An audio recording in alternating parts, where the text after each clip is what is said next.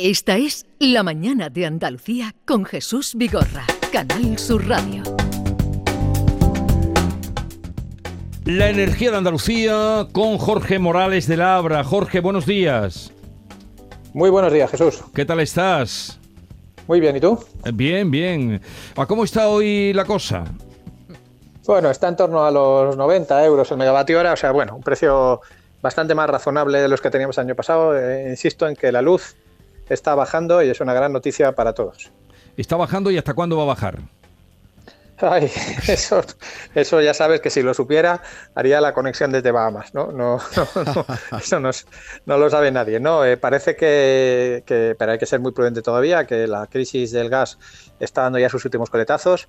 Estamos viendo una cotización internacional del gas ya en torno a entre 35 y 40 euros el megavatio hora es verdad que lo habitual es que esté en torno a 20, o sea que seguimos en niveles del doble, pero hay que recordar que hace unos meses solamente, en agosto del año pasado, vimos niveles de 350 euros. Sí, ¿eh? sí, sí. Por tanto, claro, o sea, sigue siendo, ya digo, un precio caro, pero nada, absolutamente nada que ver a los precios que teníamos el año pasado. ¿no? Entonces, en la medida en la que esa situación se vaya estabilizando, pues, pues los, precios irán convergiendo. ¿no? El petróleo también lo tenemos claramente por debajo de los 80 dólares el barril, lo cual, bueno, pues hace que, eso ya se sabe que tarda más en llegar a las gasolineras, pero al final hace que sea más barata la energía. Mira que tarda en llegar a las gasolineras, ¿eh? Es que miro todos los días el precio, digo, Dios mío, eso que dicen que baja como una pluma. No, va bajando, pero, pero, a ver, eh, enseguida pasamos ¿Sabéis, ya Sabéis lo del cohete y la pluma, ¿no? Claro, el sube como un cohete y baja como una pluma. A ver, eh, una pregunta, ya enseguida vamos con la de los oyentes, pero Maite manifestaba públicamente hace un momento que quería hacerte una pregunta, concreta. Bueno, recordar que en el 679 40 ya, ya, ya, están los mensajes ahí para, para Jorge. No, porque he oído esta mañana que el calor está desplomando el consumo de energía y está permitiendo ahorrar más de 10 millones diarios a los hogares en, energía, ¿no? Por, por el calor que un poco adelantado que estamos teniendo. Y me preguntaba si es más caro calentar o enfriar una casa, Jorge. Bueno, gran pregunta, ¿no? Depende, depende de dónde estás, ¿no? El, el, coste energético depende de la diferencia de temperaturas entre dentro y fuera. ¿Vale? Básicamente de eso depende el coste, ¿no? Por tanto, vamos a suponer que estamos en Sevilla ¿eh? en pleno mes de julio y tenemos 40 grados fuera y nosotros queremos tener la casa dentro a 20 grados, ¿vale? Bien, pues nuestro coste va a depender de esos 20 grados de diferencia, de diferencia entre 40 y 20, ¿vale? Entonces dices, bueno, ¿y en invierno qué? Dices, hombre, pues si en invierno en Sevilla tengo 10 grados ¿eh? y quiero poner 25, pues naturalmente el salto es de 15. Por tanto, en Sevilla tendría más gasto en climatización en verano que en invierno, ¿vale? Sin embargo, si estoy en Málaga ¿eh? y el diferencial que tengo es mayor en invierno que en verano, ¿eh? pues el gasto será mayor en, el, caso de invierno y verano. Es decir, la respuesta es, como siempre en energía, depende de la ubicación que tengamos. Y hay que recordar que cada punto, diremos, de menos confort que tengamos en casa, eso es un ahorro que vamos a tener en, la factura, ¿no? Es decir, que si en vez de 20 ponemos el aire con la temperatura de casa a 24, ahí va a haber un gran ahorro, ¿no? Claro, como normalmente ese diferencial está en torno a 15 grados, ¿vale? La diferencia entre la temperatura que queremos fuera y la que, la que queremos dentro en, las, situaciones extremas, ¿no? Tanto en verano como en invierno, está por ahí, sobre 15 grados. Por eso solemos decir que aumentar o disminuir un grado es un 7% de diferencia, porque claro, como insisto, que el, el gasto es proporcional al diferencial, 1 sobre 15 es en el torno del 7%. ¿Verdad? Entonces, claro, por eso hemos dicho, y, suelo decir ahí, eh, estamos ya profundizando en el cálculo, ¿eh? que por eso suelo decir yo que subir el termostato eh, en invierno o bajarlo en verano un grado supone un 7% más de gasto, ¿no? Porque eso, en promedio, insisto en el promedio, ¿eh? porque hay, hay sitios donde el diferencial es mucho mayor y por tanto esa cuenta no es exactamente así, pero en promedio, para tener una idea, se puede decir que efectivamente tocar el termostato un grado supone un 7% más de gasto. Bien, vamos con los oyentes a ver qué quieren saber de Jorge Morales de Laura. Buenos días, Jesús. Eh, una preguntita para el experto Jorge Morales. Eh, mire usted, Jorge, a, unos programas atrás lo escuché yo a usted eh, a través de una pregunta que hizo una oyente comentar que Naturgy tenía una empresa que suministraba el gas más barato. claro, a mí Naturgy me ha subido de 5 céntimos que yo le pagaba el gas a 15 céntimos. Eh, no sé si la otra empresa será más barata de los 15 céntimos y si usted fuera tan amable de facilitarme el nombre, porque es que lo busco en internet, pero no, no soy capaz de dar con el nombre. Muchísimas gracias. A ver, Voy a dar los nombres de todas las comercializadoras de referencia, que son las que suministran a tarifa oficial, ¿vale? Bien sea eh, en el gas o bien sea en, la luz, ¿vale? Y luego ya cada una, eh, cada uno elige la que más rabia le dé. ¿Vale? Pero estas son las únicas compañías autorizadas para vender al precio oficial. ¿no? Una de ellas se llama Baser Comercializadora de Referencia, la otra Energía 21 Comercializador de Referencia, ¿vale? la otra Comercializador de Referencia Energético, la otra Rexity Comercializadora Regulada, la del grupo Naturgy es comercializadora regulada Gas and Power, ¿vale? Y por último, eh, la de eh, Cure Energía, comercializador de último recurso, ¿no? Estas son las autorizadas a vender en todo el territorio nacional, ¿no? Em, quiero decir, eh, como veis, casi siempre en el nombre aparece o bien de referencia, ¿vale? O bien de último recurso, ¿vale? Generalmente. Vale. Salvo precisamente la del grupo Naturgy que se llama comercializadora regulada Gas and Power, ¿no? Bien, estas son, insisto, las que venden a tarifa oficial. Y la, respuesta, el, gas, por supuesto, es mucho más barato. El gas en este momento en tarifa oficial está en torno a los 5 céntimos el kilovatio hora. Nada que ver con los 15 céntimos que le están facturando. O sea que claramente a este oyente le está facturando una comercializadora que no es del listado que, acabo de citar, porque de serlo, el precio sería el oficial, es decir, sería de 5 céntimos. pues ahí está la lista, como está grabada, pueden volver ustedes a repasarla. Siguiente pregunta.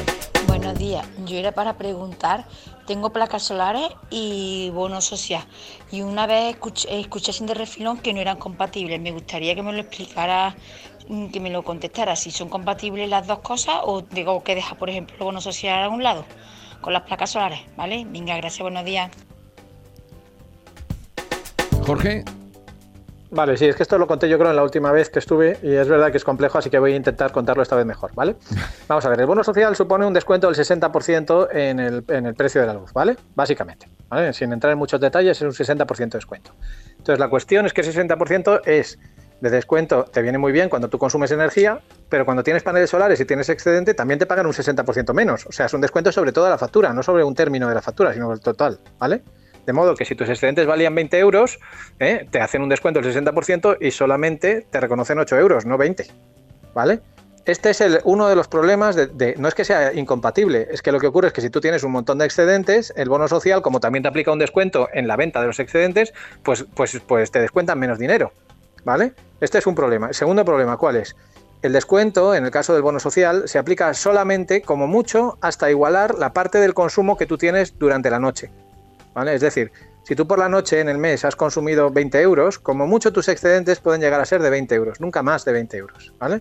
Entonces, ¿qué ocurre? Que hay gente que tiene un montón de paneles solares y sus excedentes superan sobradamente ese término, el término del consumo por la noche, ¿vale? Y entonces ahí aparecen otras comercializadoras que no son las de bono social, que sí que te permiten, digamos, ese excedente que no tenga límite, ¿eh? incluso acumularlo después en baterías virtuales para el invierno. Entonces, ahí es donde está la segunda diferencia. Es decir, no es que sean incompatibles, insisto, es que hay que hacer muy bien los cálculos porque normalmente cuando uno tiene paneles solares y subrayo esto, tiene muchos excedentes, ¿eh? porque no es lo mismo tener un montón de paneles solares que tener dos o tres, ¿vale? Si no tienes excedentes no hay ningún problema, ¿vale? Pero si tienes muchos excedentes, efectivamente normalmente no te interesa quedarte en el bono social y te interesa pasarte a otra compañía que te valore mejor los excedentes, ¿vale?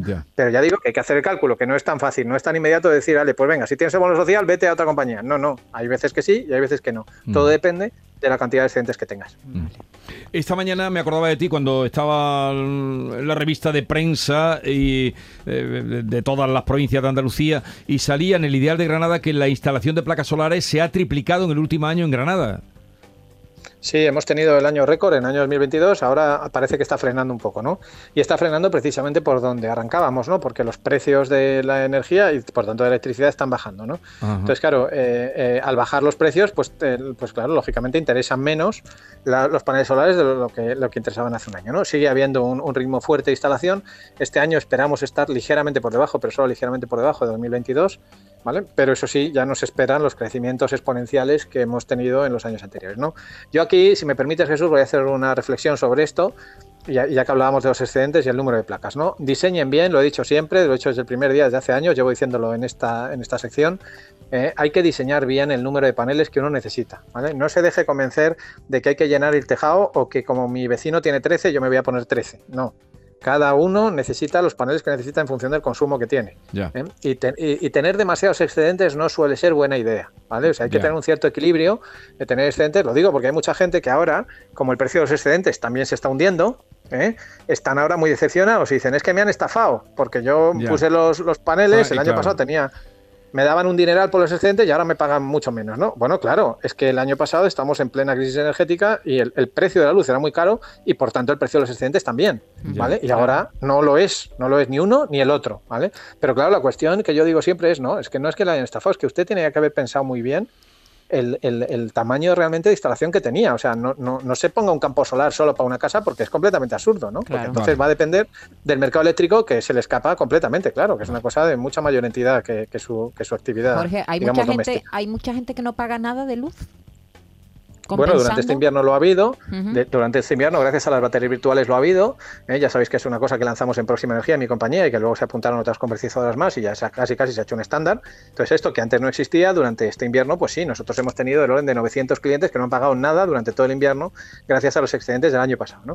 Pero también estamos viendo que este mismo año les está costando mucho más llenar su batería virtual. ¿Vale? Por, lógicamente por lo que decía antes, porque los precios son muy inferiores a los del año pasado, ¿no? Con lo cual, claro, pues, pues, pues hay, hay años que sí, hay años que no, depende del, de que tengan más o menos excedente. Pero también pagan menos por la electricidad, ¿no? Por supuesto, esta, es la gran reflexión. Esta es la reflexión. Que, ah, mira, el otro día había un, cliente que se quejaba y decía, bueno, es que no puede ser porque yo el año pasado pagaba cero y que has pagado este año estás pagando 10 euros. Digo, vale, vale, bien, vale, fin. fin de la discusión, ¿no? O sea, quiero decir que al final en la factura de la luz eh, lo que ocurra es que estés pagando en, en la factura habitualmente entre 10 y 20 euros y la gente se queje todavía, me parece en fin, bueno, claro, cuando el año pasado has pagado cero todo el año, dices, hombre, pues yo prefiero pagar cero ya, yo también, pero eso depende del mercado. ¿eh? Si tienes muchos excedentes, no se puede garantizar que siempre vayas a pagar cero. Lo que sí, como muy bien dices, y esto es muy importante, la gente que tiene que no tiene paneles solares, muy importante, los que no tienen paneles solares es el momento de que se pasen a una tarifa variable. Ahora sí. ¿Por qué? Precisamente porque gracias a los que tienen, los que se han puesto los paneles solares, el precio de la luz, sobre todo en las horas centrales del día, se está hundiendo. ¿Eh? Y entonces ahora interesa una tarifa variable. Si te vas a una tarifa a precio fijo, no capturas esa rebaja de precio, ¿vale? Pero si te vas a una tarifa variable, aunque no tengas paneles solares, es donde tienes realmente esas, esas facturas mucho menores. Nosotros estamos viendo precios, ojo, ¿eh? un tercio menos que el mismo periodo del año pasado. O sea, nuestros clientes, si pagaban 300 euros el año pasado, que era una barbaridad, ahora están pagando 100. Eso es lo que estamos viendo durante este mes. Ahora hay que irse a variable. Claramente. Lo, has dicho tú claramente. Vale. Eh, consulta, consulta de placas solares a tope. Vamos a escuchar y mi pregunta para Jorge es cómo es posible que después de más de dos meses con las placas todavía no pueda disfrutar, o bueno, disfrutar, aprovechar mi excedente. El día 22 de febrero pusimos las placas y a día de hoy todavía los excedentes, que aparte no sé quién está disfrutando de esos excedentes, si me lo podéis aclarar, muchas gracias y me encanta poder escuchar, escuchar todas las mañanas. Gracias, venga, a ver, bueno, pues el, respondo, empiezo por detrás, ¿no? por la última pregunta. Eh, se lo está quedando la compañía distribuidora que, está disminuyendo las pérdidas de la red gracias a sus excedentes, ¿no? Es decir, está beneficiando, en este caso me imagino, que de esa distribución. Eh, y, bueno, ¿qué es lo que, lo que hay que hacer? Bueno, yo lo que le diría ahora es que hable con su comercializador, es decir, la empresa que, le va a luego pagar esos excedentes y que le va a facturar la luz esa es la empresa que desde el mes de enero, porque antes no lo podía hacer, antes dependía de la comunidad autónoma, pero ahora ya no, esa empresa es la que puede instar a la distribuidora, siempre por supuesto que tenga toda la documentación en regla, el boletín y demás, ¿vale? Pero puede directamente su comercializadora instar a la distribuidora, es decir, a la propietaria del cable, para que active los excedentes. Y si la, después de instarla, la distribuidora no lo hace en ese plazo precisamente que ya he citado, que es el plazo de dos meses, desde que disponga de toda la documentación, en ese caso la distribuidora está obligada a indemnizar al cliente, ¿vale? Por tanto, mi recomendación aquí es que llame a su comercializadora, ¿eh? a, la, a, la, empresa que le factura la luz y que sea su comercializadora la que se asegure de instar a la distribuidora la activación inmediata de esos excedentes. Vale. Pues vamos a escuchar más preguntas. Buenos días. Está hablando de los excedentes de las placas solares que se le venden a las compañías eléctricas, ¿vale? Eso en la factura de que nos mandan, ¿dónde se puede ver cuánto es el excedente que nosotros vendemos a la compañía? ¿O en los recibos del alumno los pone? Venga, gracias, buenos días. Eh, con la transparencia hemos topado. ¿eh? O sea, vamos a ver, esto cada compañía lo hace como quiere. Yo lo que recomiendo es eh, tener una compañía que lo haga de forma transparente, en una línea aparte, donde se recoja claramente el precio al que se están retribuyendo los excedentes.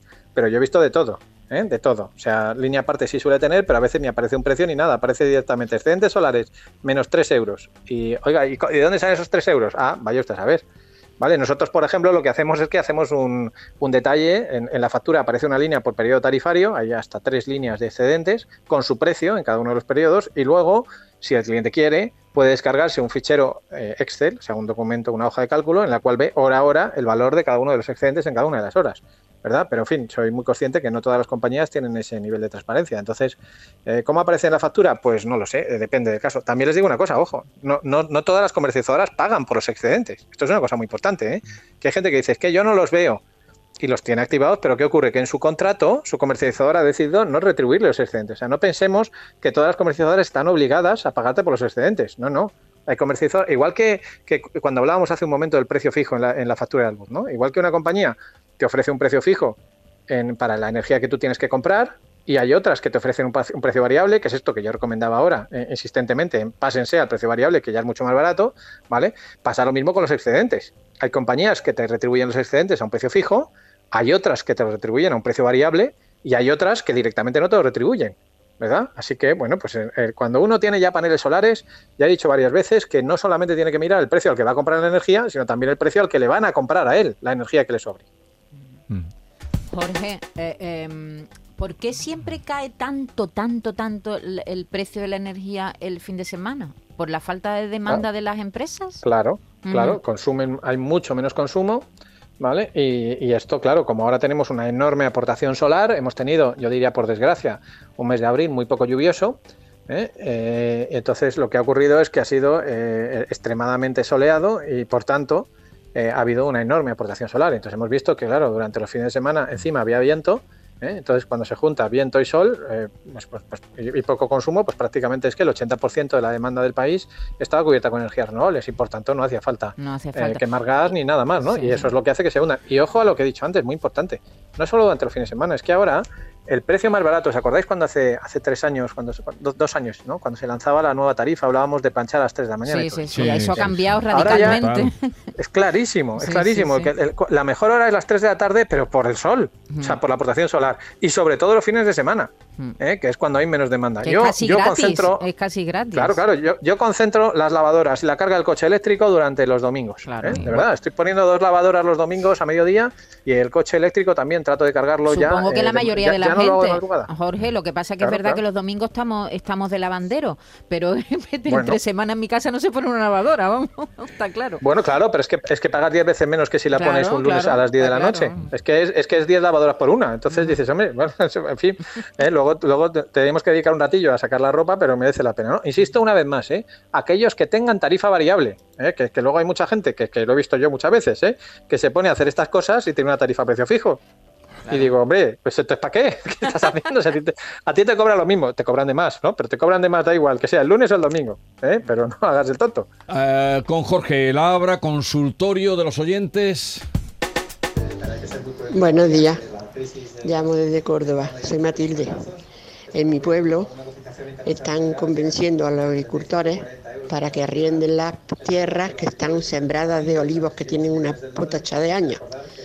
Pero los olivos, para poner las placas fotovoltaicas, tienen que arrancarlos. Y a mí me parece eso una burrada. Pero bueno, que me explique este señor si eso es lógico, porque de lógica no tiene nada, creo yo. Porque cuando quiten las placas solares, que algún día tendrán que quitarlas, ¿qué hacen con las tierras? Buenos días, me llamo Matilde, no sé si Gracias Matilde, pero aquí entramos en otro asunto. Ha tocado un tema. Aquí entramos en otro asunto. Sí, pero es un tema muy interesante, ¿eh? muy polémico y muy interesante, ¿no? El tema de las macroplantas, ¿no? Sí.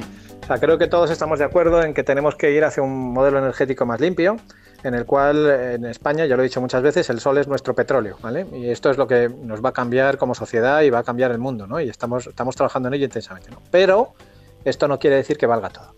¿Vale? Efectivamente, no vale con arrasar con pueblos enteros, en mi, opinión, ¿eh?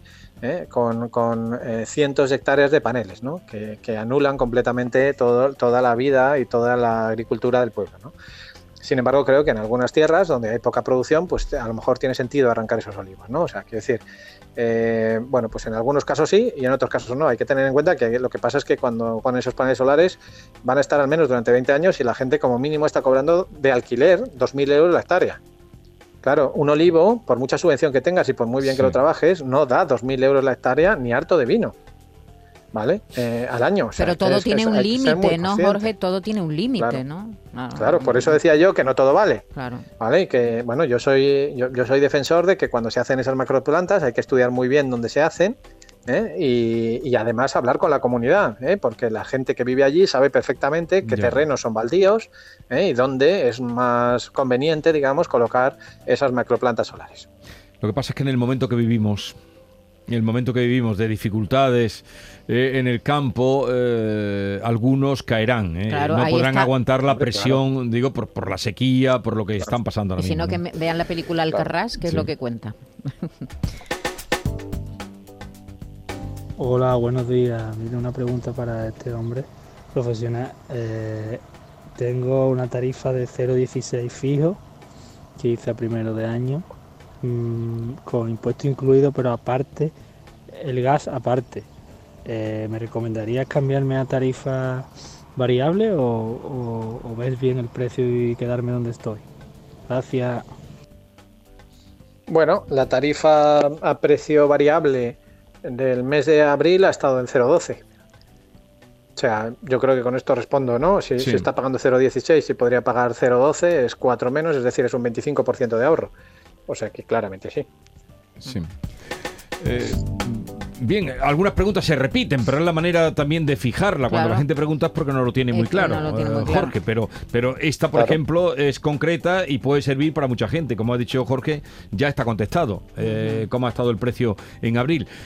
adelante. ¿Ya no hay más? No, mira, yo tengo una pregunta, ¿me dejas? Mira, pirámides... Bueno, tenemos, perdón, tenemos muchas, pero eh, eliminamos las que son las que son, repetidas, porque si no Jorge va a decir, pero mm, ¿para, qué me traéis aquí? Eh, a ver, eh, publicado por, un diario, mm, el revolucionario sistema que jubilará las placas solares genera el doble de energía y es más barato. Pirámide 1P. Funciona en tejados planos y es capaz de proporcionar electricidad y calor de forma simultánea. ¿Sabes algo de esto? No lo he leído. No, lo he leído, ¿no? Pues la verdad es que no, no, creo que sea muy llamativo porque desde luego no entra dentro de los planes de la Agencia Internacional de Energía ni de la gente que estamos en esto. O sea, a ver, esto cada dos por tres hay alguna noticia de algún sistema revolucionario que eh, funciona muy bien en Internet para lo del clickbait, eh, para que la gente haga, clic. Eso es, y entonces luego eh, entre la publicidad, pero bueno, eh, oye, que, quizá, que seguro que hay innovación y que, viene bien tenerla, pero yo que yo sepa, en las ferias internacionales especialistas sobre esto, no, hay ninguna, no, no hay ninguna tecnología que realmente sea rompedora, ¿no? Eh, es como el tema del sector nuclear, ¿no? Ya sabéis, los pronucleares andan todo el día vendiendo humo sobre el tema nuclear y que viene una tecnología nueva, tecnología nueva, bien, llevan 40 años diciendo lo mismo y, y no vemos esa tecnología nueva por ningún lado. Venga, una más. Buenos días. Me gustaría preguntarle a Jorge mm, que estoy, yo estoy de alquiler y cómo puedo mirar en mi factura si tengo precio fijo o precio variable. Gracias. Eso mucha gente también se lo, preguntará. ¿Cómo pues puede descubrir en su factura si tiene precio fijo o variable? Y no es fácil, efectivamente, porque, porque no, no lo pone claro. ¿eh? Normalmente hay un tipo de contrato, pero que los, los, nombres de las tarifas son a veces tan esotéricos que es muy difícil saber si es una tarifa a precio fijo o una precio variable. ¿no? La mejor forma es sencillamente buscar dos facturas consecutivas y ver si el precio es el mismo. Si el precio es el mismo, es que tiene factura de precio fijo. Pero, si ha cambiado. Pero perdón, ¿el precio es el mismo en, dónde? Eh... No, tú te coges la de marzo. la factura de marzo y la factura de abril. Pero el mismo no puede ¿Eh? ser. Si es precio fijo, sí. Si, tiene, si es precio fijo es el mismo, claro, Jesús. Todos los meses este, este, este oyente que llamaba hace un momento, que decía 0,16. Este, eh, decía, desde enero tengo 0,16. Él se coge todas las facturas desde enero hasta ahora y tiene que tener 0,16. Claro. Hombre, no, porque un mes puede gastar más que otro. Claro, pero siempre hace No, no, no, pero el precio, no, no hablo del, que la factura del importe de la factura sea el mismo, sino el precio. El precio. la, compañía está obligada a detallar el precio. Entonces, en un mes puede tener 200 kilovatios a 0,16 y en el otro 400, ¿vale? Pero también por 0,16, ¿vale? O sea, en el precio le detallan el 0,16 siempre el mismo. ¿Eh? Lo vamos a dejar aquí. Eh, Jorge Morales de Labra, no sé si quiere lanzar alguna indicación, algún aviso. Déjame, decir algo que, es muy bueno para, debemos saber para el consumo de energía, que es ver el documental de Kiko Veneno, ¿eh? el de Lobo López. ¿eh? he visto? que está maravilloso. Lo hemos visto. lo hemos visto. Oye, ¿sabes? Claro. ¿Sabes que ayer a tu amigo Kiko Veneno, eh, no, sé si lo sabrás ya, le otorgaron. Sí, le nombraron hijo de no, adoptivo, no adoptivo de Sevilla. ¿Vas a venir, vas a venir el día que le entreguen el premio o no? Ojalá, ojalá pueda venir, ¿eh? porque la verdad es que le recomiendo a todo el mundo, se lo comenté a él, oye, el amor que tiene él por la música y por los músicos y es una lección de vida ese documental. es mucho más allá que, un canto a, aquel disco memorable, ¿no? De Échate un cantecito, ¿no? es mucho más que eso. Así que mi recomendación desde aquí, ya digo, que es súper energética, recarguen las pilas viendo el documental de Lobo López de Kiko. Pues muy bien traído nosotros, nada más que apareció el documental, lo vimos, vino a echar con nosotros una tarde, estuvo aquí una tarde con nosotros, pero está bien recordarlo para que la gente que no lo ha visto lo vea. Un abrazo, Jorge. Un abrazo. Adiós.